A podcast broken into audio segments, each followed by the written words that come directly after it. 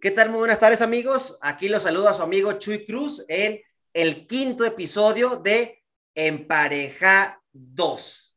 Recuerden que este podcast no pretende dogmatizar, no pretende instruir sobre la correcta relación de pareja. Lo que busco es platicar con amigas sobre temas que tienen que ver sobre las parejas. Y el día de hoy tengo una gran, gran, gran, gran invitada. A ella la conocí en la red social que yo más quiero, que es TikTok. Yo conocí TikTok a través de la pandemia. Después me llegaban en para mí una chica de un pelo chino y tocando unos cuencos tibetanos. Y decía, a ver, vamos a, verla, vamos a seguirla. Me gusta su, su carisma, me gusta lo que hace y ya casi llega al medio millón de seguidores en, en TikTok y todavía es buena onda. Es, y eso porque me, me, sigue contestando los, los WhatsApp, porque hay otros TikTokeros que los conocí cuando estaban creciendo y ahora pues que ya superan el medio millón o el millón, ya ni pelan a, a los viejos conocidos. Pues muy mal. Pero ella, ya la están escuchando, pero ella este, predica lo que comparte, porque ella eh, se, se especializa en los cuencos tibetanos, también cartas de ángeles. Ya ella se presentará ahorita que, que la esté presentando y, y, para mí es un verdadero placer tener aquí a mi buena amiga Galit. Un aplauso para Galit ahí, muchas gracias. Gracias. Qué buena presentación. No, y, y, me quedé corta, amiga. Antes que nada, te no. quiero felicitarte por tu nueva casa, porque yo te sigo mucho ahí en, en TikTok y pues ahí vi que te estabas cambiando de casa, que te llegó un gong así padrísimo. Y padrísimo. Platícanos, ¿quién es Galit? ¿Quién eres? Ay, gracias por invitarme, Chuy, eres lo máximo. Y, Ay, gracias. Y, sí, y desde la primera vez que me, me, dijiste que vaya contigo y conocí también a este cuate, que se me olvidó ahorita su nombre, que también influencer. Él. Sí. Me cayó súper bien y también hicimos un clic y siento que hubo así como una conexión especial y qué padre que, que otra vez estemos aquí juntos, la verdad. Y pues, ¿quién es Galit? Pues, no sé. Esa es la pregunta. Sí, como multifacética, porque de repente puedo tener mis días de, como todos, de mal humor y de enojada, o de, y de repente puedo tener mis días más felices, ¿no? En las redes a veces la gente me dice, ¿por qué eres tan feliz todo el tiempo? Y no es así. No puedo ser feliz todo el tiempo, ¿no? Tengo mis momentos también de ansiedad y todo. Y lo que me ayudó a mí en esta cuarentena, sí. pues fue el cuenco tibetano, que aquí está. Y a la mano siempre. A la mano, así y que si te duele la panza, que el cuenco, que si te duele la cabeza, o sea, hoy mi hijo le dolían las manos, le puse agua en el cuenco y le toqué el cuenco y que se lavara las manos adentro del cuenco. Y hago todo con el cuenco porque me di cuenta que este año y medio que estuve en pandemia sí. y que estuve tocándolo, pues me ayudó muchísimo a, a estar positiva. Sí. La gente también, la gente que estaba en mis live o que está en mis live, en la familia tibetana. Sí. Porque también me apodaron la princesa tibetana que me encanta. Claro, me pues encanta. Ahí, ahí, tuve que poner la música de fondo de princesa tibetana para ir a, ir a Doc a, a ti, pero genial, genial. Exacto. Entonces, como que la verdad, como que cambió mi vida el ser influencer, pero también me cambió la vida el poder influenciar a la gente en bonito y yo ayudarme a mí, ya sabes, como en este camino espiritual como que me doy cuenta que al final yo me estoy ayudando y estoy ayudando a los demás. Entonces es como un win-win. Y de repente me empieza a llegar abundancia en mi vida, que también eso te dice cuando estás ayudando al otro, cuando estás en este camino, como que te llega esta abundancia, ¿no? En agradecimiento. Entonces, pues está, estoy feliz, estoy muy contenta, estoy como en una etapa bien centrada en mi vida, como muy contenta, como que saqué todo, fue terapéutico sí. también las redes para mí y para mucha gente. Claro. Y fíjate, algo que también me gusta es que en tus videos ahí en TikTok, que son buenísimos, también invitas a tus hijos. Me, encanta ver a tu niña. Vi, un video en el cual están tres generaciones, abuelita, mamá y la nena, ahí to, tocando cuencos tibetanos. Yo creo que es algo maravilloso. Y, y algo que, que, que admiro de ti es que proyectas esa paz que, que compartes. Porque también hay que clarificar que, hay mucho peligro también en esta onda de la espiritualidad.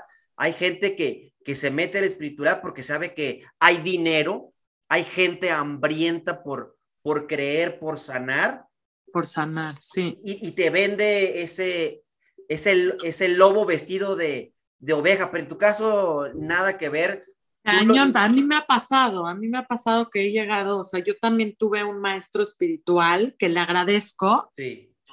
pero después sacó el cobre y me di cuenta que todo, o sea, yo le llenaba el grupo de amigas de recomendación, me traía esta, no sé qué, y nunca me dio una sesión gratis, que dices, bueno, por lo menos una sesión gratis de agradecimiento, ¿no? De, de toda la gente que me estás mandando. Entonces, sí, en ese momento como que volteé a ver y dije, no, esto es puro business o dinero. Y ahí fue cuando me alejé, como dices tú, cuando ya se ve como una forma de manipular, porque sí pueden manipular claro. mucho, una forma de manipular hacia un lado donde si me necesitas, ¿no?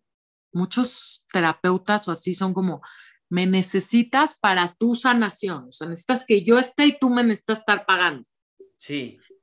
Entonces sí es muy una línea muy, muy peligrosa. Totalmente, totalmente de acuerdo. Por ejemplo, yo cuando caí a, a esta onda de la espiritualidad, pues para empezar no fue por gusto. No sé si te platiqué en otros en vivos que hemos tenido. Eh, mi hermano ya en, en, este agosto cumple 19 años que, que falleció mi hermano Mario en un accidente automovilístico a la edad de 21 años. Pues yo no sabía qué hacer. Yo, yo decía, este, ¿para dónde me voy? Este, puedo caer en las drogas, en el alcohol para olvidar. Y pues Dios actuó en todo, eh, caí en, en, la onda de, de, la espiritualidad y me ayudó bastante. Me di cuenta que, que ser espiritual es ya haber estado en el infierno y ya no querer regresar. El infierno me refiero a un dolor por la muerte de un ser querido, un este, que te cobran un trabajo, esos, esos que rompes, rompe tu vida, porque religioso se porta bien porque tiene miedo. Y el espiritual, pues ya vivimos ese suceso duro, lo, lo que queremos es, es, compartir lo que somos y luego empieza a encontrar personas, empieza a encontrar personas maravillosas, encuentras de todo, así como también tú dices, eh, gente que dice, oye, me ve con cara de, en este cuate trae lana, este, pues se la dejo ir y, y e hijo, entre más pagues, pues más te sanas. Y pues uno como quiere sanar, pues dice, pues ahí te va mi dinero, pero se nos olvida lo que, que la abundancia, que también la abundancia es espiritual, el dinero es espiritual, es doy y recibo, ¿no? Y ahorita que vamos a hablar sobre, sobre las parejas, yo también he encontrado, también a ver tú qué opinas, en que también la espiritualidad tiene un riesgo. Hay, hay personas, hombres y mujeres, que entran a la espiritualidad y se creen con la libertad de juzgar a sus parejas, de decir, mi maestro, mi maestra me abrió los ojos. El problema eres tú. Yo estoy bien, tú estás mal. Y creo que eso es muy peligroso. Yo siempre lo he dicho en mis pláticas que quien ve la maldad es porque la tiene. Todo es espejito, espejito, ¿no? Exactamente. Espejito, ya lo... espejito, ya te estás espejeando totalmente. ¿Cómo? Pero todo el tiempo nos estamos espejeando. Sí. Con amigos, con familiares, con parejas con parejas todavía más, porque si es una relación muy intensa, una pareja, como, o sea, yo siento que una pareja, y más en esta época, sí. ¿No? Es como que estás con esa pareja y empieza el conflicto porque es mucha convivencia, o sea, como que ya la gente quiere también su espacio, o sea, como sí. que este COVID hizo este revolución un poco en las parejas también, hubo muchísimas rupturas, muchísimos que estuvieron juntos, entonces, esta intensidad de vivir juntos o de estar juntos tanto, yo creo que es lo que hace a veces explotar y sacar ese espejito, espejito. Y cuando te das cuenta que es tuyo, sí. dices, es mío, no es de esa persona. Yo me estoy sintiendo de menos o yo estoy sintiendo este que me está rechazando. No me está rechazando, capaz está en mí. ¿no? Este rechazo. Y entonces le echo la culpa al otro y ahí es donde es tóxico y no, no, cuando te volteas a ver a ti dices, ok, yo lo tengo que trabajar, es cuando cambia y la pareja, ahí es cuando los dos tienen que estar en este proceso. Sí, yo creo que tocas un punto bien importante, o sea, tenemos que empezar con nosotros, pero sin caer en el hecho de, la culpa. Ah, es que es mi culpa, por, por mi culpa tengo problemas con la pareja.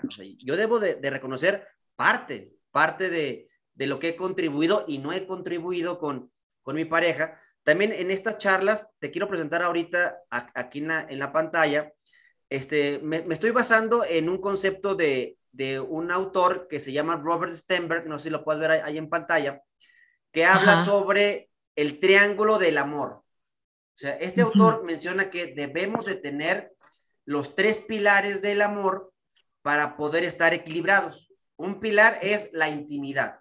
Y la intimidad se refiere a esa capacidad de poder tener la confianza de platicar, como dicen, la neta con mi pareja. O sea, de, no tener miedo de decirle, oye, quiero esto, oye, me gusta, me gusta, esto, y tu pareja lo va a aceptar, lo va a recibir. Si tú sientes que, ay, no, si le cuento a mi pareja eso, me va a criticar, entonces no hay intimidad. Segundo, la pasión. Ahí entra la parte física, que también yo creo que es algo muy importante este, en la relación de pareja, ese contacto físico, no solamente este, pura intimidad de platicar, ¿no? Y por último, es la parte del compromiso.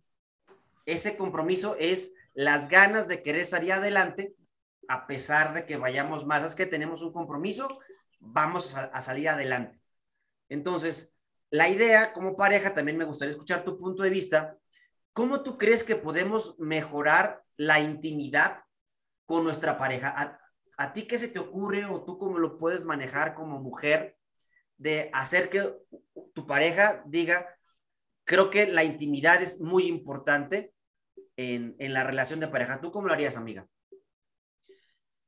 Pues es que yo creo que la intimidad cuando, cuando no hay confianza, cuando no hay confianza en la pareja, pues no hay esta intimidad. Entonces, es como lo primero que me viene a la cabeza. Sí. Lo primero es, por ejemplo, echarme un pedo enfrente de él. Ándale. Eso sería mucha intimidad. ¿Y, qué te va a responder eh, tu pareja? Oiga, Galit, no me tengas tanta, no me tengas tanta confianza. Te va a echar uno él, seguro, seguro, seguro. Los hombres siempre se echan el pedo primero. Sí. y ya entonces la mujer ya dice, ok, ya me libero. Es que fíjate, prefiero, prefiero perder un amigo que perder una tripa. Exacto. Y, y mejor afuera que adentro. Entonces, fíjate, ahí estás poniendo ejemplos bien bonitos y, bien, bien padres de algo básico de la intimidad, porque a veces nos queremos ir al extremo de, de una plática profunda, de bla, bla, bla, bla, bla. Pero algo, algo tan común, algo tan, tan fisiológico, como, porque a veces la, la mujer quiere conservar su estatus, ¿no? De, de, princesa, de nena, de bien cute. Te invito a comer y tú nomás pura lechuga. No, aparte la mujer a veces, a mí me pasa, ¿no? Que a veces echa un pedo y es como, ah, ya sabes. Y el hombre no es tan así, no es más como, se va a reír. O sea, no, ya sabes, lo toma, o sea, no quiero generalizar, pero sí, como dices tú, como que la mujer en la relación puede ser hombre o mujer, pero la mujer en la relación es como la que quiere ver verse más princesa, más linda y piensa que no pensamos que no nos vamos a ver sexy si hacemos eso. Pero si lo haces en una tanga sexy, pues te vas a ver sexy. Exactamente. fíjate, qué, padre es tener esa confianza que tu pareja no te va a juzgar. O sea, si no te juzga por echarte una flatulencia, pues no te va a juzgar por decir, ¿sabes qué? Eh, me interesa ir a una sesión de ángeles. Este, voy, a, ir, ¿Me, quieres acompañar? Exacto. Ah, ah sí, eso también. Yo elijo no ir, porque también se vale, porque también me ha tocado en este mundo espiritual, cuando he dado conferencias, eh, salón, ponle, entran 20 personas y 15 son mujeres y 5 son hombres. Y les pregunto, oye, ¿cuál fue la razón de que has venido a esta conferencia, a esta charla? Ay, no, pues mi espiritualidad, quiero salir adelante, quiero echarle ganas como mujer, bla, bla. Y llega mi momento de preguntarle a los hombres, ¿y usted por qué vino? Y responden, pues porque ella me trajo, yo vine acompañándola.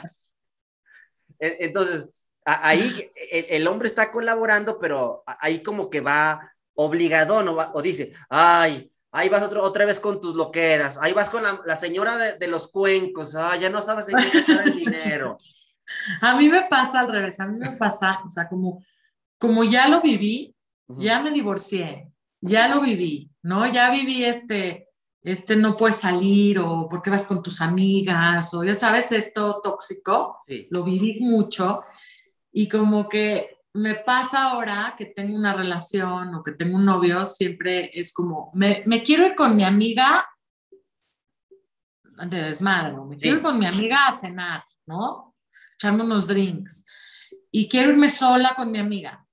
¿No? Y ahí vamos a pedir como el permiso. ¿Puedo irme? Ya sabes, es como que, ¿por? ¿Por qué pedimos permiso? O sea, no necesitamos pedir permiso. Entonces yo le dije, me voy a ir, ¿no? Le digo, me voy a ir a, ya, sí le dije, porque sí me voy a ir el miércoles.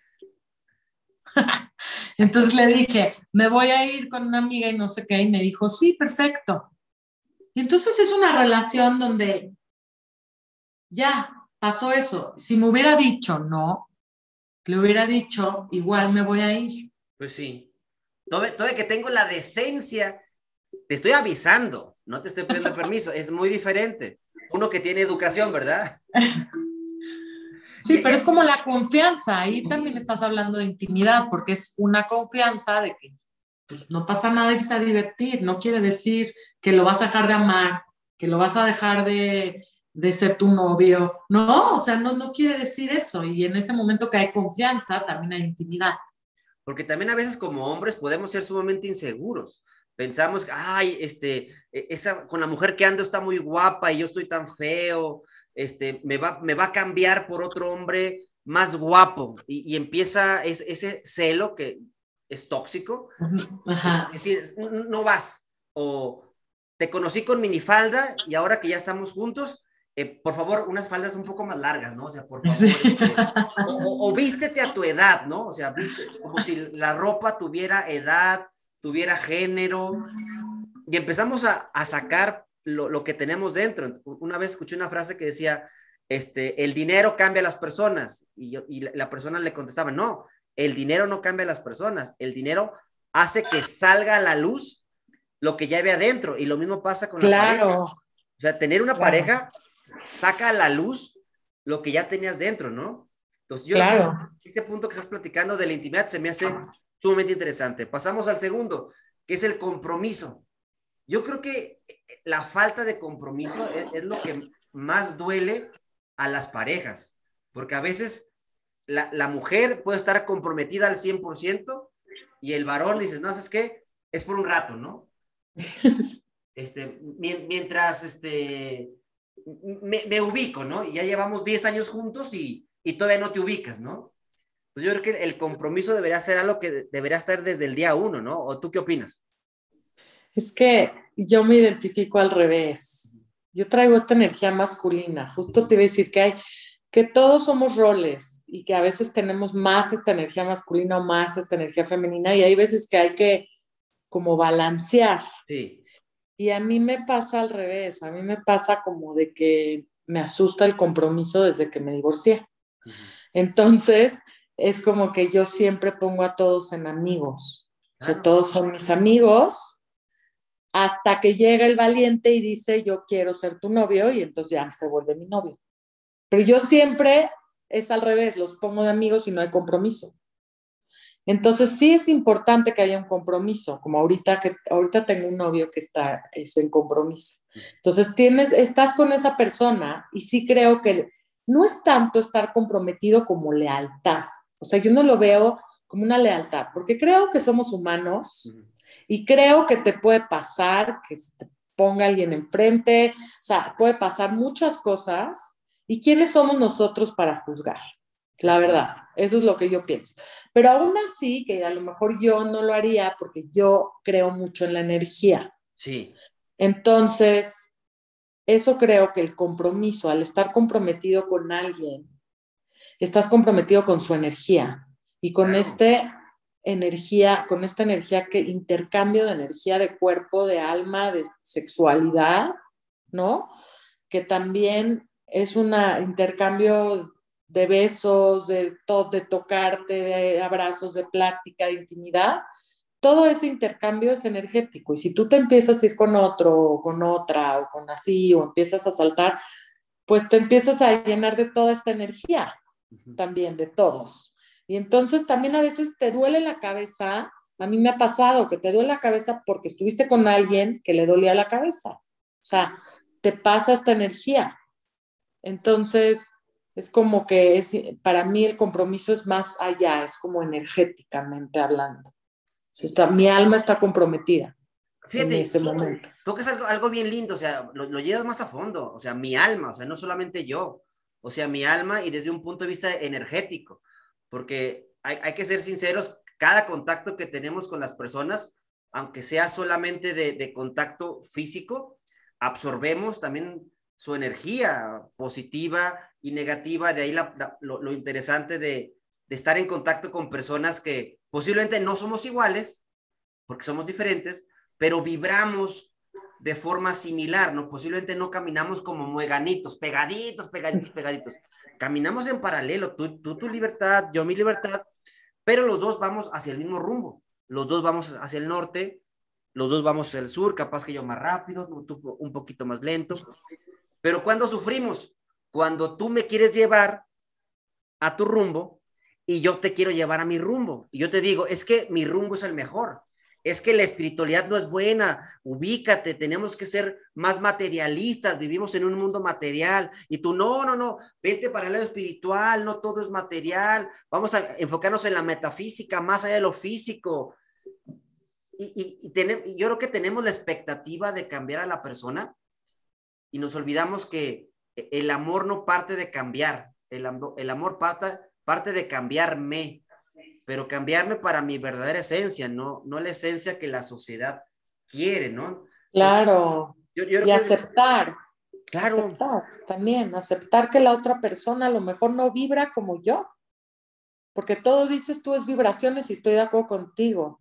Y justo me encantaría hablar de un tema ahorita ahorita que se me vino a la mente, que te iba a preguntar, que si no has visto últimamente estos videos en TikTok, bueno, a mí me, es que a cada quien le sale, creo, lo que está pensando, lo que está viendo, el algoritmo sabe perfecto. Sí. Entonces a mí me están saliendo muchos videos de alma gemela y llama gemela. Y la diferencia entre alma gemela y llama gemela. Okay. Pero difiero a veces de algunas cosas porque yo pienso que, porque como que yo pienso que no hay que limitarlos. Esa es mi mente. O sea, no hay que limitarlos. Entonces, dicen que cuando llega esta llama gemela, esas de cuenta en la misma conciencia. Los dos están en esta misma conciencia, vibración, y entonces crecen en conjunto. Eso no quiere decir que sea cómodo o no cómodo, puede ser no cómodo porque te está haciendo crecer constantemente también. Y el alma gemela hay de todos tipos, karmática, de maestro, de alumno, de no sé qué. La llama es como que muy especial. Y entonces dicen que solo hay una. Entonces yo digo que no, que debe de haber ilimitadas, así como almas gemelas y llamas gemelas, así como puede ser el alma gemela tu hermano o tu papá, ya sabes, no necesariamente tiene que ser de amor el alma gemela. Puedes tener un hermano, un amigo hermano que sea tu alma gemela. Claro. Entonces, justo voy a salir, sacar un programa de atracción, de, de, ley de atracción de almas gemelas. Ok. Con meditaciones y con ejercicios y como con, la verdad, va mucho más allá que atraer a tu alma gemela. Es como un gancho, la verdad, para que vengan, a, ¿no? Porque van a venir las, por general mujeres, creo, más. Van a venir y van a decir, yo quiero. Y al final es como conocerte a ti. Sí. Y, trabajar tus creencias limitantes. ¿Qué es lo que tú tienes que sanar para que vibres esta frecuencia y llegue esta persona vibrando esta frecuencia?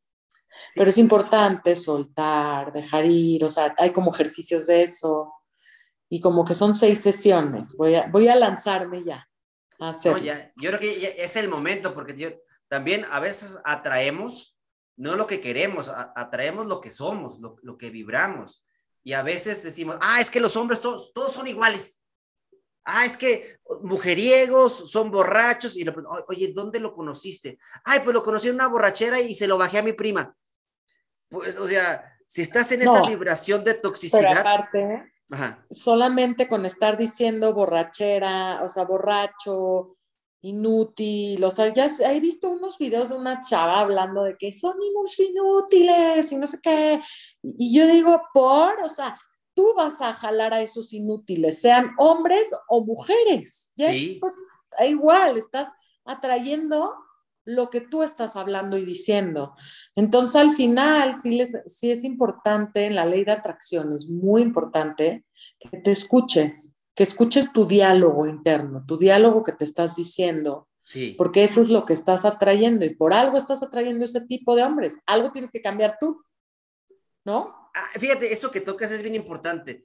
Algo tengo que cambiar yo, o sea, no es porque esté mal en mí, sino hay algo que lo que te choca, te checa. 100%. lo que no es cierto ni coraje da, o sea, ¿qué de mí tengo que cambiar? Porque lo estoy viendo reflejado en mis maestros que estoy conociendo. Posiblemente ese hombre, esa mujer que, me, hizo, que me hizo sufrir, lo que me está diciendo es, éjele, analícese eso porque no lo has, no A ver, yo te la voy a poner.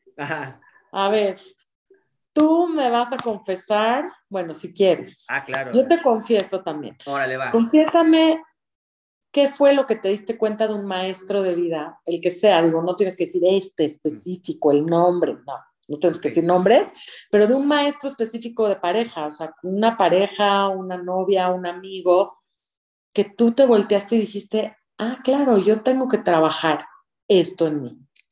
Pues yo creo que este, lo que yo aprendí en, un maestro de, pareja es que antes de, pedir amor, antes de, decir, ámame de esta forma, antes de decir, quiero esto, primero lo debo, de, lo debo de buscar en mí, me debo de conocer primeramente desde emocionalmente hasta físicamente.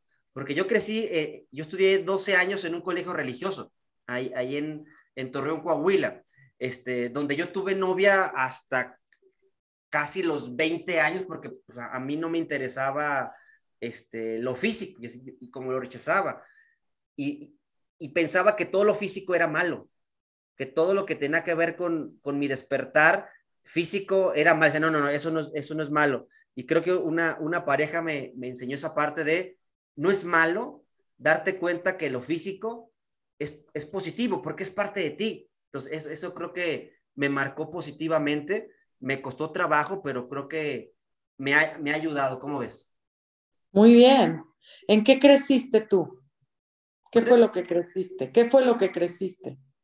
En una familia este, religiosa, en donde este, no, no había pláticas sobre cosas sexuales o... y te abriste, y de repente te abriste. Sí, porque me fui a, a, vivir a Guadalajara y es como el pajarito salió de, de, la jaula y ahora sí me quiero comer el mundo. Después, wow. O sea, todo lo que no viviste en 18 Te liberaste. Sí, y, eso me causó mucho dolor, porque es, como ir a un, a un, buffet y atragantarte, o sea, aunque, está, aunque esté riquísimo el buffet, llega un momento en que empieza a vomitar y creo que sí llegué a vomitar emocionalmente en varias ocasiones y, y eso me, me, generó conflictos, ¿no? Pero creo que ya eso me, me da información para yo ahorita que tengo dos hijos, dos hijos varones, chiquitos, el, grande tiene 10 años, el chiquito tiene 7 años, para estar trabajando también esas partes desde ahorita que, están chiquitos, para que no les vaya a pasar lo que le pasó al papá, ¿no? Sí, para cambiar esos patrones y está siendo consciente, eso está muy bien, muy bien, eso nos pasa mucho, repetimos patrones de nuestros papás muchísimo. Exactamente. A mí, a mí yo creo que lo que a mí me pasó con, un, con, con mi ex esposo, con mi ex esposo, yo creo que mi ex esposo fue un gran, gran maestro. Justo le dije a él el otro día, le dije, gracias porque fuiste un maestro en mi vida. Y se quedó así, como que... shock. Sí, porque no le dije por qué. Después yo esto te lo estoy diciendo a ti, a él nada más le dije eso, porque tampoco le iba a dar así la herida, ya sabes. ¿no? Sí pero lo que fue de maestro él fue en mi amor propio, en quererme más yo. ¿Por qué? Porque como me trataba, como me hablaba, las cosas como eran, era como agresivo pasivo, agresivo directo, o sea, era este, este ser narcisismo, un poco. Espero que no lo vea. No, no creo. Eh, eh, ¿Es ingeniero tu expareja o, ajá, qué, profesión, tiene? Y, sí, como que no creía en Dios, y ya sabes, o sea, sí, sí, tenía ahí un, caso con él. Y me ayudó muchísimo porque yo, pues lo conocí a los 19, me ah, casé a los 23. Entonces, como tú, pero al revés, a los 32 que me divorcié, pues también me liberé. Me liberé, así sentí como si fuera un pájaro también y me liberé y me fui de viaje y buffet también, buffet de hombres, tampoco me fue bien, ya sabes, o sea, sí, también las energías, la, de repente llegaba un hombre que nada que ver, ya sabes, entonces como que no lo había vivido, entonces también estuvo padre, también hubo experiencias muy sexys, muy lindas, o sea, también hubo cosas de ir al antro, o sea, me acuerdo que recién divorciada, me un mes seguido me fui al antro, o sea, miércoles, jueves y viernes. Miércoles, jueves y viernes. Semana tras semana, semana tras semana. Semana tras semana. Y como ahorita con la pandemia año y medio no, no he ido ni a un antro, ya sabes, que, que sí tengo ganas, ¿eh? Sí me dan ganas, la verdad. Me dan ganas de ir a bailar. Ándale. sí. O una fiestecita de baile. se me antoja bailar. Es lo que se me antoja. Oye, ahorita se me vino a la mente, ¿y, cómo llegaste a los cuencos, a los cuencos tibetanos? Pues tenía un cuenquito, este cuenquito que tengo acá, que es el, este es de 528 Hz, que es el cuenco del chakra de corazón. Sí.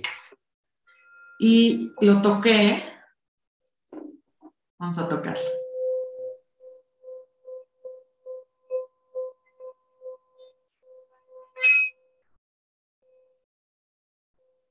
y lo toqué y como que es, se, se, hizo el video viral, pero no nada más se hizo viral como por el cuenco, sí hubo mucho del cuenco, que empezaron todo el mundo a decir, y me duele la cabeza y no me duele la cabeza y se me quitó el dolor y me, me ayudaste a dormir, me dio miedo, ¿qué es eso? Eres una bruja.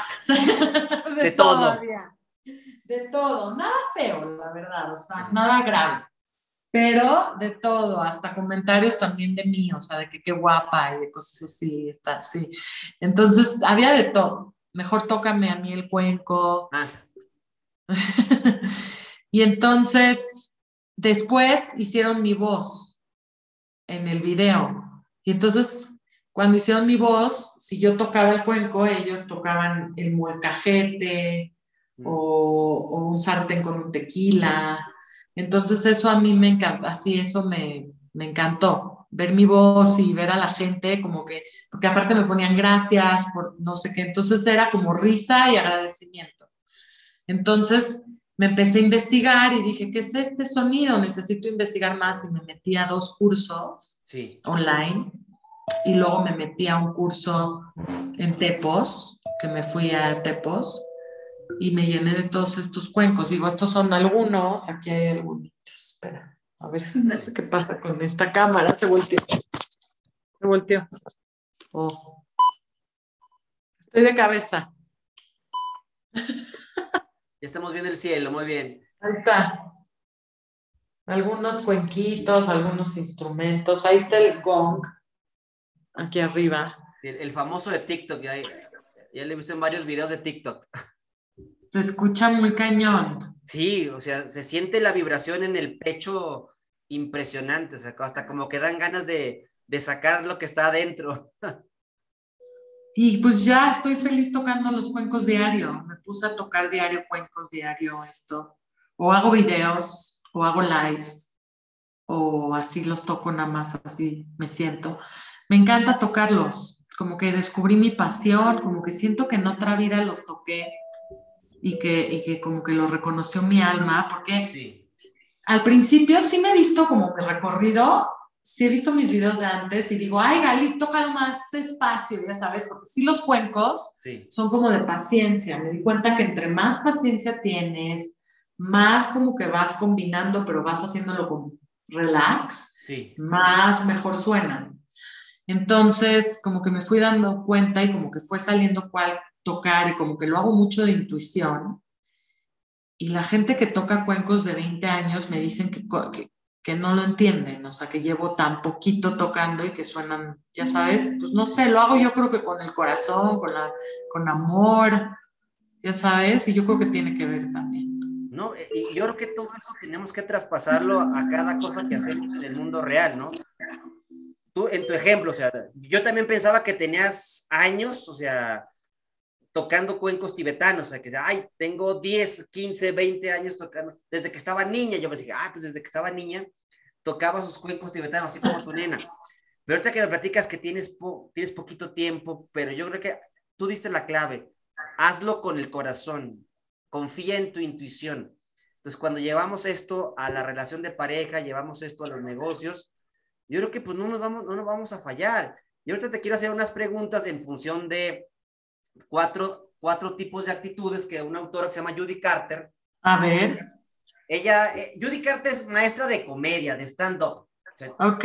Últimamente me he metido mucho a, a, a la risa porque parte de mi proceso de sanar me he dado cuenta que a través de la risa, así como tú lo has encontrado a través de los cuencos tibetanos, yo lo he encontrado a través de la risa descubrí yo de la risa, ya te platicaré ahorita más. Ya, está increíble porque justo también te voy a presentar a un español que acabo de conocer en Clubhouse. No sé si ya lo conociste en Clubhouse, seguro sí. Pues como, como yo tengo Android y, el Clubhouse todavía es para puro No, ya, ya, está para Android. Ya, ah, sí. Ya te pues para invitación. Entrar. Ya te voy a mandar invitación. Sí, métete ya, bájalo. Ya tengo yo invitación, ya bájalo. Ande, mándame la invitación y ya lo voy a bajar. Voy a bajar ya la aplicación ahorita. Órale. Sí, porque en Clubhouse conocí a uno que se llama Francis Monferrer, que hace, que lleva 30 años haciendo coaching y meditación de yoga, de la risa. Ah, ¿en serio? No nada más yoga de la risa, de todo con risa. Entonces, te enseña como a respirar y a hacer ja, ja, ja, ja, ja, y no sé qué, y sus alas son una risa y sí, cañón, la risa sana el alma. Es impresionante. Y, y, yo, antes no me permitía reírse. después te voy a enseñar unas fotos que tenía de, de, chico, de niño, y en todas salgo con cara seria. O sea, en ninguna salgo riéndome. Eso, y mi hermano, a lo contrario, él en todas sale con una carcajada, con una cara angelical, y éramos como este, una moneda, ¿no? Uno era de un lado y era, era de otro lado. Y aquí con lo que vamos, a platicar, quiero que hagamos frases diciendo esas cuatro actitudes, qué es lo tonto, qué es lo extraño o lo raro, qué te da miedo en la relación de pareja y qué es lo duro, todo enfocado a la pareja. Voy a empezar yo para ponerte el ejemplo, tú puedes complementar mi idea o darme otra frase. A mí, ¿qué se me hace lo estúpido o lo tonto en las parejas? Que estés por una pareja solamente por el qué dirán. Eso se me hace muy tonto. O sea, elegir una pareja porque ya se te está pasando el tiempo, se te está pasando el tren, se te está pasando el Uber y pues ni modo, o sea, tú respiras, vente para acá para tener a alguien con quien presumir en Instagram, ¿no? Eso me hace muy tonto. A mí se me hace estúpido las las mujeres que traen el vestido de novia en la cajuela, literal. se me hace muy tonto, porque aparte llegan al date, o sea, sí me ha pasado muchas amigas mías que me cuentan que llegan al date y lo primero que hablan es eso, o, al segundo date ya hablaron de eso, y entonces es como lo más estúpido de hacer, pienso. O, fíjate, sí y no, porque ellas van a lo que van, o sea, y capaz que en, en la primera date la batean preferible que a la primera me baten y no después de 10 años me reconozca el pelao. Eso sí, pero no, porque ella siempre, porque se nota, se nota la se ah, nota cuando estás urgido, urgida por algo. Entonces, más me refiero a eso, a ese urgimiento de, como dices tú, tengo que tener el novio en el momento, porque estoy sola. Es lo mismo, así, tipo. Yo creo que todo lo que hacemos por urgidos yo creo que siempre va a salir mal. O sea, todo lo que hagamos con amor, con tiempo, con, con, con esa buena actitud, yo creo que va a salir bien. Perfecto, ya, ya brincamos la primera, se, nos hace muy pronto. Vamos a la segunda. ¿Qué se me hace lo extraño y lo raro? Por ejemplo, a mí lo, lo extraño de las relaciones de pareja es que a veces te consigues una pareja que se parece, en mi caso, a mi mamá. Y en el caso de una mujer, escogen a un copy-paste del papá. O sea, eso se me hace extrañísimo. ¿Cómo ves? Sí. Sí, sí, a mí también se me hace extrañísimo, pero es lo típico. Y sabes qué, hay veces que sí funciona y hay veces que no. Yo pienso que no puedes generalizar que no funciona, puede ser que sí, ¿no? Totalmente de acuerdo. A mí, se me hace muy raro, muy, muy raro, como las edades muy pronunciadas. Ok. O sea, muy uno de 17 con una de 80. O sea, ya me entiendes, o sea, un desproporcionado que sí hay. O, parejas muy desproporcionadas de que uno altísimo y una chaparrísima, que no sé si los has visto en... Sí. o sea, está increíble verlos y sus videos, pero se me hace muy extraño cómo funcionaría esa pareja. Totalmente de acuerdo, porque a, veces ves al señor ya viejito, ay, mira, este, qué bonita está su, su nieta. Sí. No, este, e, es mi pareja. Ah, ah, ah. Entonces la, muchacha es asaltatumbas, en, en lugar de del señor ser asaltacunas, ella es asaltatumbas. Pero hay un límite, o sea, puede haber una MILF, por ejemplo.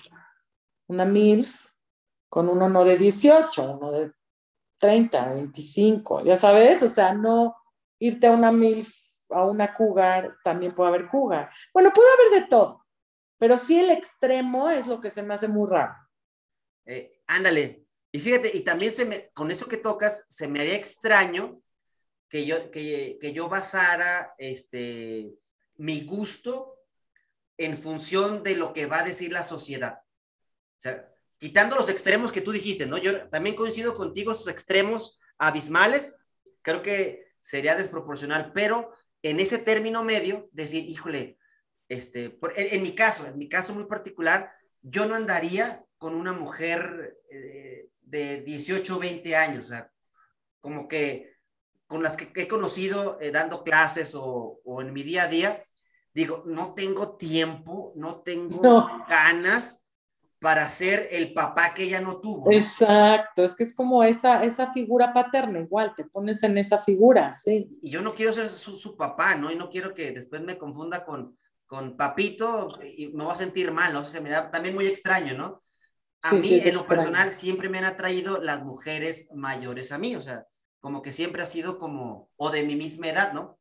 Como que siempre ha sido para mí lo, lo normal, o sea, para mí primero está la, yo primero me, me, enamoro de la inteligencia. Entonces, en las nuevas clasificaciones modernas de la chaviza, pues yo caigo en, en la parte este, demisexual. O sea, cuando te enamoras de la inteligencia. No es sapi, sex, sexual. Pues mira, ya ni sé de tantas clasificaciones que hay. Esa, 100% la que dices, con la sexualidad. Yo, me enamoro de la inteligencia, o sea, primero... De la inteligencia con la sexualidad. Sí, yo primero debo tener esa, e, e, ese acercamiento intelectual y ya, ya después viene la, la, parte física. Eso se me hace como muy, muy padre, ¿no? Muy bien. Este, vamos a el tercero. Miedo.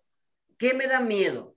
Miedo para mí es no tener la confianza de decirle a mi pareja lo que realmente siento y actuar en función de lo que ella espera de mí, no de lo que yo quiero hacer. Eso me daría mucho miedo en una relación de pareja. Pues sí, porque pierdes tu individualidad. Y, yo creo que perdería mi esencia. Sí. ¿A ti qué te daría miedo en una relación de pareja?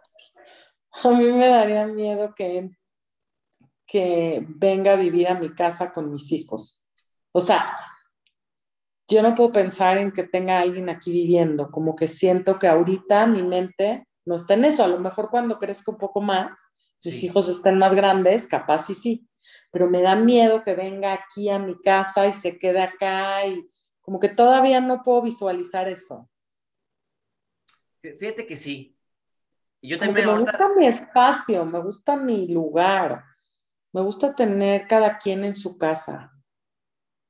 Y eso es bien válido. O sea, si ya si mi pareja me juzgara por eso, pues yo, yo, yo diría, híjole, pues como que no tenemos e, el mismo norte, ¿no? O el mismo sur. O sea, si tú eres capaz de aceptarme, tolerarme, que... porque yo también me pongo a pensar, o sea, ¿qué pasaría si yo este, solamente tuviera mis hijos y, y, llegara una pareja nueva a mi vida? O sea, meterla a mi casa, o sea, me pusiste a pensar, ¿eh? me pusiste mucho a pensar, diría, híjole, primero yo ahorita estoy para mis hijos, y después estaría para, pero también se me Exacto. también se me haría injusto que, que si la otra persona no quiere eso en su vida, yo hacerle, también eso me daría miedo, hacerle perder el tiempo claro. a una persona que tiene otras expectativas. Claro.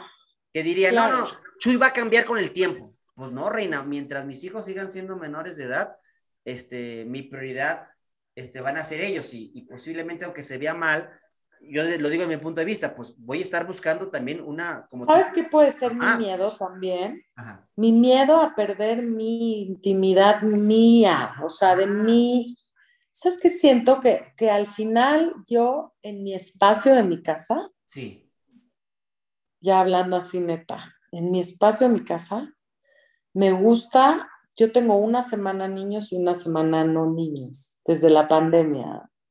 Y entonces cuando no tengo niños, me gusta tener mi, mis momentos sola, dormir sola en mi cama a veces también, una noche dormir sola. Y entonces este concepto de pareja, de, muy intimidad, mucho así, pues implica también vente, ¿no? Y vente a convivir porque también quiero convivir. Claro. Entonces es como una, es como un balance entre que mi espacio y no me gustaría tener a alguien en mi casa porque siento que estaría como invadiendo mi espacio. Perfecto, coincido, digo, me, pusiste a pensar con ese ejemplo que dijiste, y dije, ah, qué caray, o sea, ahí, coincidimos muy bien. Y por último, ¿qué es lo que se te hace difícil o lo que se te hace duro en una relación de pareja? A mí lo que se me hace duro o difícil es cuando metemos los problemas económicos en la toma de decisiones de el amor de pareja, cuando permitimos que el dinero juegue un rol que no debe de jugar. Yo creo que el, dinero no es un dios para empezar, para, en mis creencias. El dinero es un aliado. Yo prefiero llorar en un BMW que en un bocho. En los dos son, emociones, pero en el bocho no sé, no sé si es sudor o son lágrimas. en el BMW, pues pues, el aire acondicionado. Tu aire acondicionado, exacto. Calefacción en los glúteos, o sea, exacto. E, e, es padre, ¿no? Yo no, no estoy en contra del dinero, pero se me hace muy duro que una pareja sufra por problemas económicos y decida terminar por problemas económicos. Eso se me hace muy duro, se me hace muy duro. Pues, pues, pues casi, casi me estás diciendo a mí en una de mis relaciones que al final yo no soy, o sea, soy alguien que tiene abundancia por mi familia.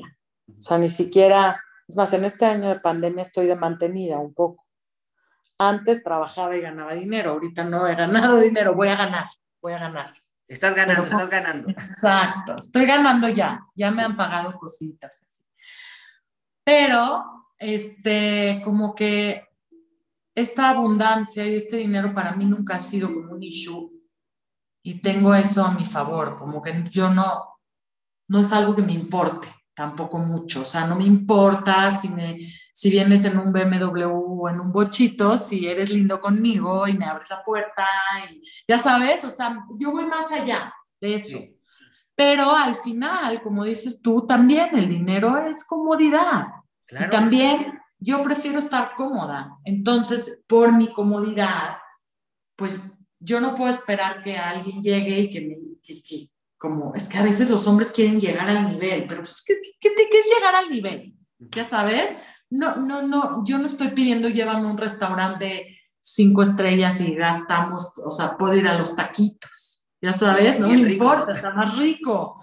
Entonces, pues como que siento que en este dar y recibir es bueno, es bueno también como mujer no sentirte que todo tiene que pagar el hombre, sino que tú también das. Pero sí llega un momento donde a veces son muy conchudos, a mí me ha pasado, al revés, me ha pasado que se quedan en esta zona de confort y Galita y da y paga la cena y paga el viaje y paga el este, o sea, yo me voy a un hotel, te invito y ya pagué mi hotel. Ya sabes, o sea, como igual yo voy a ir. Entonces es como que no está bien tampoco, porque entonces, ¿qué estoy haciendo? Como comprando cariño, comprando amor. Ajá.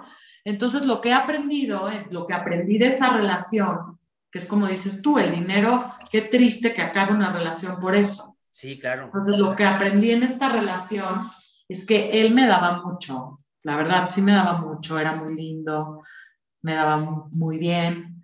Este, mis hijos, era súper bueno con mis hijos, me daba regalitos, o sea, como que trataba de pagar también él a veces. Entonces, como que siento que no era tanto, eh, pero, pero era un hombre que no tenía esta emprendimiento, este, yo lo que necesito, yo ahí fue cuando me di cuenta que no era el dinero, que era el hacer cosas, aunque no haya dinero por lo menos que veas ese intento de hacerlo. Y cuando intentas, no te sale, entonces no hay que intentar, hay que hacerlo. Sí. Entonces, como que yo creo que a mí ahí fue mi maestro, pero de la pregunta que tú estabas diciendo, que es lo más duro, también para mí, yo siento que lo más duro es enamorarte de alguien, dar tu corazón y que acabe la relación, porque pasan relaciones en tu vida que se acaban o se van, y desapegarte de eso, desenamorarte, creo que esa es la etapa que a mí más me cuesta trabajo de pensar. O sea, cuando estoy en una relación, digo, ay, no, no, no, no quiero pensar en que me tengo que desenamorar después, ya sabes, entonces a veces me, me da miedo abrir mi corazón. Y a veces eso es lo que yo creo que más a mí me duele, me duele. Como que igual abro mi corazón, obviamente. claro. Y me enamoro. Y entonces me enamoro, soy muy fácil de enamorarme de la gente. Entonces me enamoro y a mí lo que me cuesta es eso, es enamorarme, desapegarme de la gente. Sí, porque también, también hay, ahorita me, me, recuerdas un me recuerdas un libro de, de, un autor que se llama Marianne Williamson, no sé si, si lo ubiques a, a, ella. Marianne Williamson, su libro se llama Volver al Amor. Y es, ese libro me, me, encantó porque habla de, de, volver al amor, no, no al amor físico, no al amor de pareja, sino ese amor universal que es Dios. Y, y te das cuenta de, de, que solamente hay dos tipos de emociones, las verdaderas y las falsas. Una se llama miedo y la otra se llama amor. Y, y terminas dándote cuenta que, que el amor es la emoción real y el miedo es la emoción irreal, pero cuando volvemos real el miedo, cuando nos enfocamos en el miedo. Lo que tú platicas, yo me enamoro, porque es tu esencia, o sea, tú eres una, una mujer que tiene mucho amor, desborda amor, quiere compartir el, el amor, pero ahí viene, entra el freno de manos, ¿no? Y, y, y, después me voy a tener que desamorar, des, desenamorar porque nada es para siempre, ¿no? La ley de la impermanencia, ¿no? O sea, que manejan en el budismo. Y, y, es cierto, o sea, cuando, y eso yo también lo he aplicado en ley de vida, cuando yo entro a una relación con expectativas, expectativas mías, expectativas tóxicas, sé que voy a sufrir, pero cuando entro sin expectativas, con mi único compromiso de dar al 100%, o sea, me entrego y si la otra persona me engaña, pues no me engañó a mí, se engañó a ella. Tiene mal gusto, o sea, prefirió la basura al oro. Pues bueno, cada quien. Yo prefiero relacionarme con el oro. Ya conocí claro. la basura, no me gustó la basura, entonces ya busco no enfocarme en, en, en este tipo de cosas. Amiga, ya, ya se nos está acabando el tiempo, ya, ya para, este, se, se, nos pasó también de volada este, el tiempo. Me gustaría que hicieras una metáfora sobre la pareja y los lápices. O sea, hay una frase que incluya las parejas son como los lápices o los lápices son como las parejas. ¿Qué se te ocurre, amiga? O te pongo un ejemplo. para que te... A ver, tú ponlo y luego yo le sigo. Le voy a hacer con este. Ándale. Yo creo que, que las malas relaciones de pareja son como los lápices. Cuando estás surgido, agarras cualquier lápiz y después terminas arrepintiéndote porque ese contrato se tenía que llenar con otro color y no con el que agarraste. ¿Cómo ves? Me encanta. Yo te iba a decir una.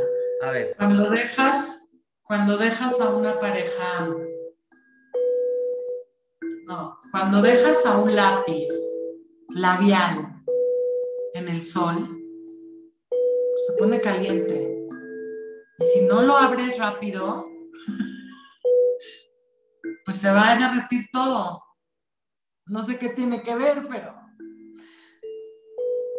Pero fíjate, te llegó por intuición y yo creo que es correcto.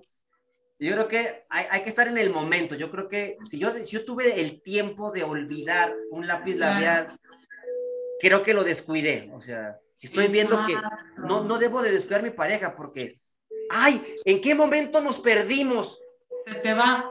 Se te va la onda. Oye, claro. desde el momento de que me mandabas al trabajo sin un besito, claro. no me preguntabas cómo me fue. Esos detalles. Es que ¿sabes que... por qué me salió lo del lápiz labial? Sí. Porque a mi papá, tengo una anécdota que mi papá le hizo a mi mamá. mi, papá se enojó, mi papá se enojaba. O sea, mi sí. papá era de armas tomar y cuando se enojaba, híjoles, temblaba Troyas y todos nos ponemos súper nerviosos de que nos iba a gritar y así. Entonces, se enojó conmigo y mi hermana y mi mamá, porque decía que tomábamos partido las tres, ya sabes, las tres mujeres en contra de él. Pero él, pero yo tenía ocho años, o sea, ¿tú crees? Yo, yo ni cuenta por acá, ¿ok? Yo estaba dormida, mi hermana estaba haciendo una tarea y mi mamá estaba en su cuarto y entonces como que estaba enojado y se quería desquitar. Entonces primero a mí me vino a despertar y me quitó el cojín de la cabeza. ¿Ok? Nada más así me lo quitó y me lo aventó. Entonces yo no entendí nada y me volví a dormir. Me salí tantito y luego me volví a dormir. Mi hermana la agarró su tarea y se la aventó en el excusado. Sí. Entonces imagínate, llegó con el maestro a decirle, oye, mi papá me tiró mi, mi tarea al excusado. ¿Tú crees que le creyeron? No le no. creyeron. ¿Qué le? Me, me, la comí el perro, ¿no? Y mi mamá le sacó un, un bilé a mi mamá y se lo puso en donde era, por eso me acordé, en donde era una, una, este, un, una calefacción. Sí. Y ahí se lo puso y ahí le puso como tres bilés a derretírselos. Ándale. Qué loco. ¿Y qué te, sí, y estaba qué, loquito. Estaba qué, loquito. ¿Y qué hizo tu mamá al darse cuenta de eso? No, pues se enojó. O sea, así como pareja, mi papá y mi mamá siempre fueron como, como que se aman, se aman, se aman, así tienen una relación muy, muy de amor, de que se aman y se protegen y se cuidan, ya sabes, pero al mismo tiempo tienen la otra relación donde se, se pelean muchísimo. Entonces yo justo cuando encuentro a mis 19 años un patrón uh -huh. de pleito, y para mí era muy normal pelear, era como me peleaba, me peleaba, me peleaba, hasta que me divorcié y encontré esta paz y dije, no me voy a... ya, empecé a quitar estos dramas de mi vida, empecé a decir no más peleas, o sea, sí hay peleas, es normal, o sea, es normal, pero ya no una pelea de ese grado, sino una plática, una platiquita, oye, me molestó esto, oye, pues que pues no me encantó como me dijiste esto, ¿no? Es muy diferente a oh, sí, los gritos. Entonces, sí, para mí fue una infancia donde sí viví muchos gritos y de pareja y para mí era normal. Y sí. una vez se lo dije a mi papá, se lo dije divorciada, le dije,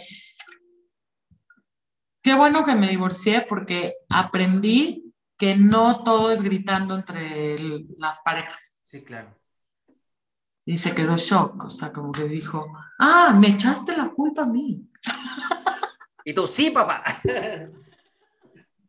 No, pero es bueno lo que dices tú, estos patrones de conducta, pues los vas cambiando con los años y tampoco es de que lo puedes cambiar, a lo mejor y nunca los cambias también. ¿No? Y ahí entra el aceptar de corazón. Y es donde yo digo, hay que aceptar a cada persona que nos llega a nuestra vida como son, sin quererlos cambiar, porque el quererlos cambiar solamente los va a hacer infelices a ellos y a ti. Yo creo que ahí, está la clave, o sea, cuando estamos aferrados en que la otra persona sea como tú quieres que sea, que cumpla tus expectativas, pues Ya tengo, ya te tengo una frase. A ver, a ver, a ver.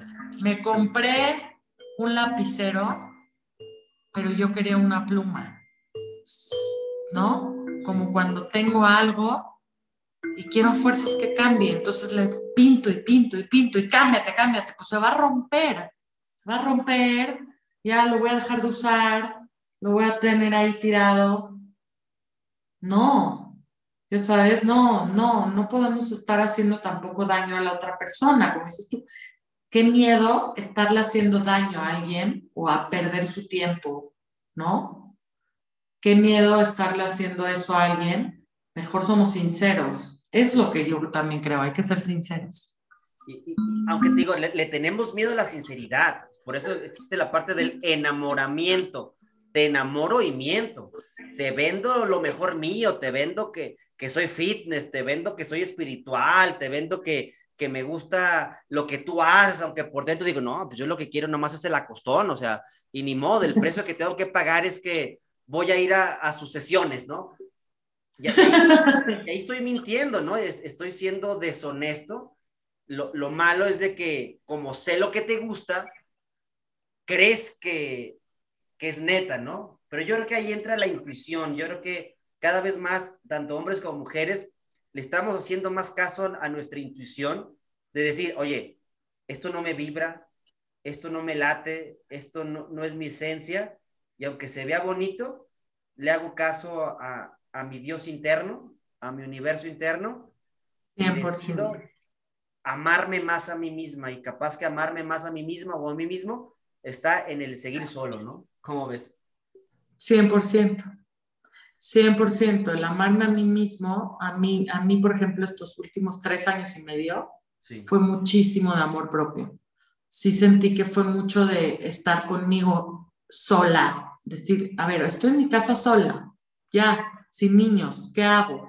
O sea, como que sí, vivir este proceso me ayudó mucho a este amor propio. Y sí creo que todo se basa en este amor propio. Cuando tú te amas, amas a los demás de manera muy sencilla, muy, muy bonita, muy flow. Claro. Oye, me encantó, me encantó. No, nos quedamos cortos, o sea, seguimos hablando, tú y yo podemos seguir hablando. Podemos seguir platicando, pero también por, por respeto a ti, a, por tus demás actividades, este, ahorita nos vamos a, a terminar, después podemos hacer parte 2 o parte 3 o cuando tú tengas algún Yo creo que quiero, yo quiero hacer una parte de alma gemela y llama gemela. Quiero que... No, hombre. Eso sería algo maravilloso. Yo creo que eso hace mucha falta. Eso, ese tema que tú traes entre manos, por algo te está llegando. O sea, yo creo que Dios dice, yo quiero utilizarte como un canal para que les puedas compartir a, a mis hijitos algo que yo estoy viendo que les está haciendo falta, que están enfocando en otras cosas, pero mira, ahí les voy a mandar a la princesa tibetana para que les comparta desde el corazón y desde la experiencia vivida, ¿no? No, no desde. ¿Cómo ves, amiga? Ay, mi Chuy, te amo. Tú di, tú di rana y yo salto y en lo que te pueda ayudar, para mí es un placer, amiga. ¿Cómo ves? Oye, yo quiero tocarte este cuentito nada más, así como de bendición, de mucha luz. Te quiero así como desear a todos los que están aquí en el live y a ti en especial, agradecimiento, mucho agradecimiento. Me voy con muy, mucho agradecimiento de corazón. Me encantó la plática. O sea, sentí que mi mente voló a miles de la sentí hasta sanadora. Igualmente, igualmente. así se me puso la piel chinita ahorita que dije sanadora. La sentí súper sanadora, súper amorosa, súper linda. Entonces, muy agradecida contigo. Igualmente, hermoso. Muchas gracias. Y cierra tus ojos y nada más pide un deseo, conecta con tu corazón, pide que, que salga algo para tu más alto beneficio, que, que te enseñen este camino de luz, de amor, de abundancia. Para todos en el live, mucha luz, mucho amor, mucha abundancia.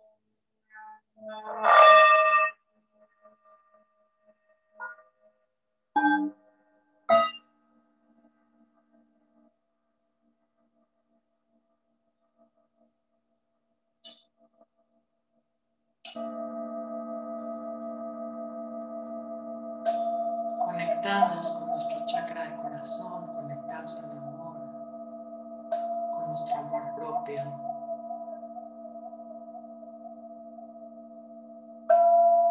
que salga esta luz de nuestro corazón hacia todos los demás y llenemos de luz nuestro cuerpo también desde nuestro corazón.